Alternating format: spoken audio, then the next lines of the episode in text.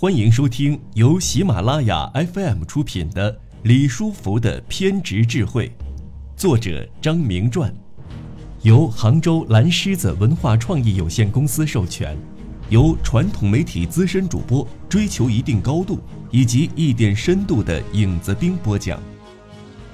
吉利汽车通过在服务网点实行五 S 管理。一方面可以改变员工的工作态度，增加员工的荣誉感和责任感，并且可以让他们得到好的工作环境；另一方面，五 S 管理对企业发展也有深远意义，可以有效的改进管理，提高工作效率，合理利用场地，提高竞争力，改善信息流通和沟通渠道等。改善五 S 管理可以达到服务升级，做到让顾客满意；改善管理流程，提高效率，节约成本，提高企业竞争力，增长效益等。五 S 管理的关键在于建立明确可行的工作目标，训练员工能够辨别问题并找到解决问题的方案，鼓励全部员工共同参与。实施五 S 管理的关键环节是区域规划、责任明确和形成素养。吉利在五 S 现场管理上涉及九个大方面、六十一个细节，涉及服务站入口及周围、服务接待室、用户休息室、接待人员素养、维修车间等。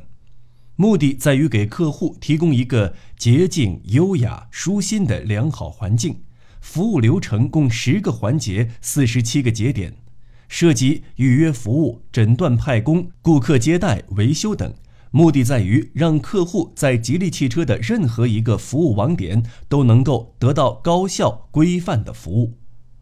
五 S 现场管理和流程管理要想得以实行，顾客满意度要想落到实处，离不开优质服务奖励、神秘客户调查和呼叫中心这三个措施。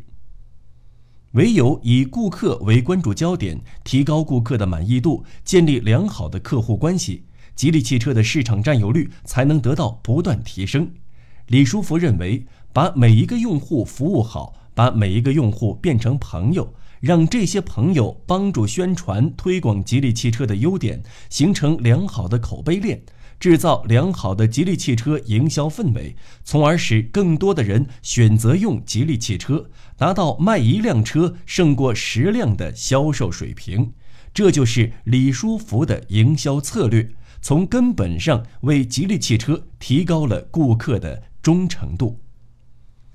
李书福坚信。没有卖不出去的产品，只有卖不出去产品的人；没有开发不了的市场，只是没找到开发市场的人。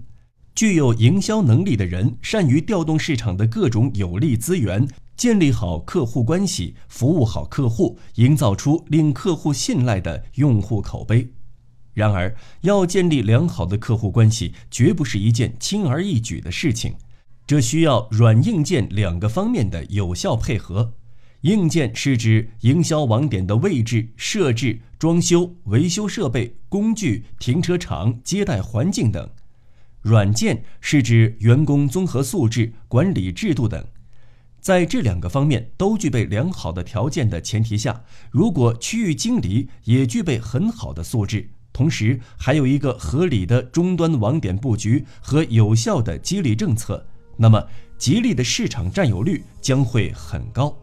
要达到这样的效果，五 S 管理将会起到极其重要的作用。五 S 管理看起来比较简单，制度比较零碎，但是正是这种简单的管理才是最有效的管理。李书福认为，虽然企业的管理很复杂、很系统，但是如果把这些系统和复杂的东西拆开来解决，问题就会变得很简单，就会迎刃而解。据权威机构调查资料显示，在五 S 等管理制度的联合运作下，2006年吉利汽车的用户满意度跃居汽车行业的榜首，同时吉利汽车的销售也突飞猛进，全年销售达20.4万辆，同比增长36%。任何一个企业要想有大的作为，就必须首先把每一位顾客服务好。提高顾客的满意度，并让这些顾客帮助宣传推广自己的产品，万科总裁王石就是一个以顾客为中心的管理者，他一直遵循让万科理解客户、让客户了解万科的客户服务理念。无论是创建万科客户投诉论坛，还是将物业管理有限公司更名为物业服务有限公司，都体现了他坚持以人为本的客户服务之道。王石重视客户服务。在日常生活中，他要求员工与客户保持密切的沟通，深入了解客户的需求，以温馨服务感动客户。此外，他还通过客户关系中心、投诉论坛、万客会三个渠道解决客户问题。王石的这些行为，实质上都是最大化的创造客户价值的过程。万科在王石的管理下，客户满意度和样品忠诚度每年都在攀升，这也为万科在地产界打响了名号。在赢得利益的同时，也得到了顾客更好的青睐。王石和李书福的管理理念有异曲同工之妙，他们都重视顾客的感受，以顾客的满意为自己服务的宗旨。吉利集团在五 S 管理体制下赢得了顾客的满意和青睐，同时也促进了吉利汽车的销售。您现在正在收听的是由喜马拉雅 FM 出品的《李书福的偏执智慧》案例三：全矩阵式项目管理形成研发任务流。在企业管理中。传统的管理是按照生产、财务、销售、工程等设置的一维式管理，一种新型的管理模式——矩阵式管理，在西方受到推崇。但是，这一管理模式在中国的大多数企业都不能很好的运用。矩阵式管理也称为系统式或多维式管理，它是相对于传统的一维式管理所说的。这一管理借用数学上的矩阵概念，将管理部门分为两种：一种是传统的职能部门，另一种是为完成某一项专门任务而临时组建的专门小组。这个小组的人员由各职能部门临时指派联合组成，并指派专门的负责人领导管理。一旦任务完成，这个小组的人员就各自回到原来的职能部门。矩阵式管理模式的优势在于它能灵活地分配人力资源，使企业组织能够适应不断变化的外界要求，同时也给员工提供了一般管理和职能管理两方面的技能。但是有弊有利，这种管理模式也存在一些难以避免的难题。员工在矩阵式管理中实行双线汇报的模式，存在两个上司：流程上司和专业上司。日常考核由流程上司负责，晋升和任免由专业上司负责，因此多头管理责任不清和难以考核，成为这个模式存在的固有弊端。中国的多数企业不能够恰当的运用这一模式，但是李书福却愿意向高难度挑战，越是别人不敢轻易采取的方式，他越是要深入其中进行探讨。这也是其偏执的体现。李书福一直很重视技术研发，我们掌握技术，这个作用是很大的。最起码知道技术标准，什么东西值多少钱，在零部件采购的环节上不至于被人欺骗。他认为，只有自有技术才是吉利的核心竞争力。坚信技术进步和新产品开发是企业竞争的龙头，是决定企业生死的基因组。对于汽车公司来说，技术进步能够提高其产品的技术含量、技术水平，能够增加其产品的市场竞争力，同时又能配合公司完成远景战略。二零零四年，吉利成立了自己的汽车研究院。通过对全世界众多车型进行研究分析，找出其中的优缺点，为吉利汽车的研发提供借鉴。李书福当时筹划要把吉利研究院建成一座设施完善、功能齐全的现代化大型研发中心。到二零零七年五月，吉利宣布进行战略转型。决定摆脱以往以打价格战来占领市场的竞争态势，转变到以技术领先、品质领先和服务到位来赢得市场占有率的新阶段。为此，吉利研究院的任务变得更加艰巨而迫切。在李书福看来，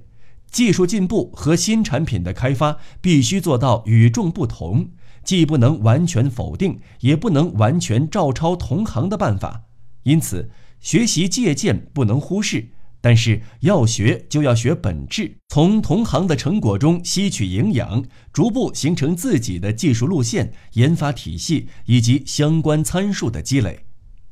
为此，李书福尝试对技术研发管理工具进行创新，对研究院的研发流程实行全矩阵式项目管理模式。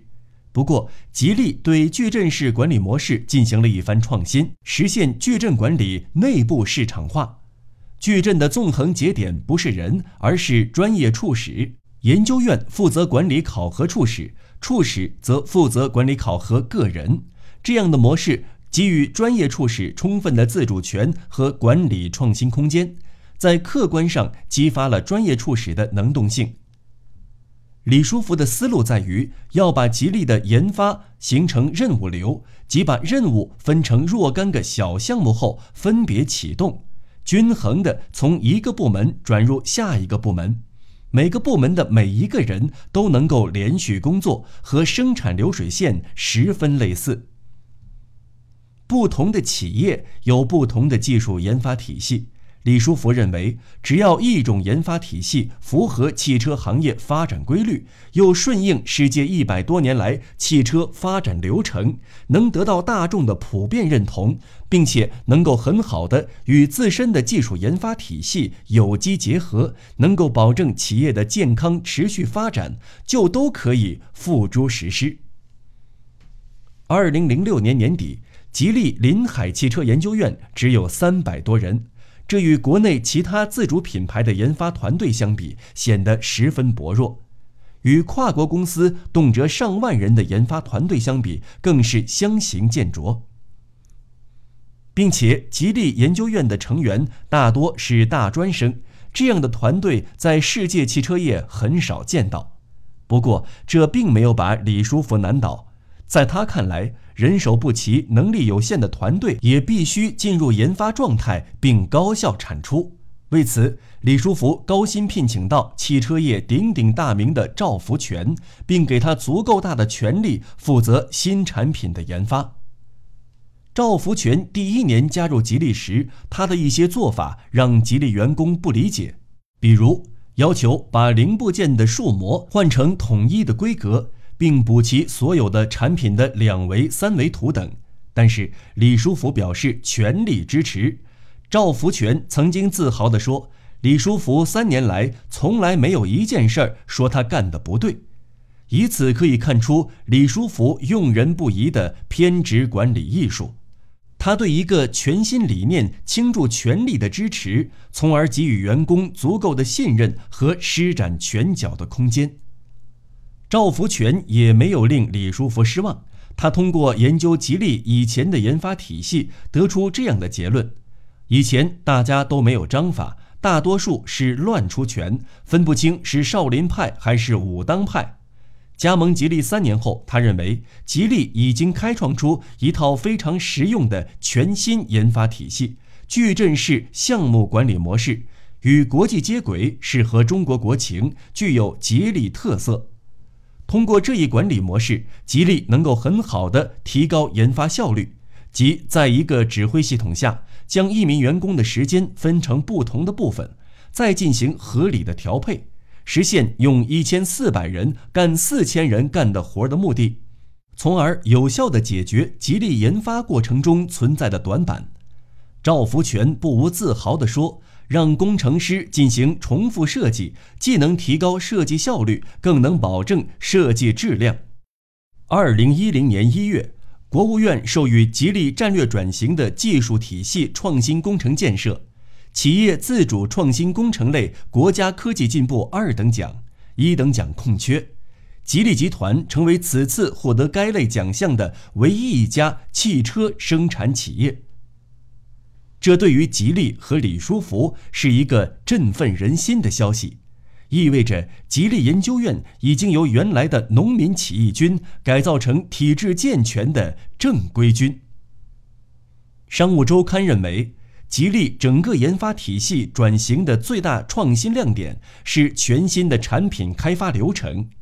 吉利人将之命名为流水线式研发，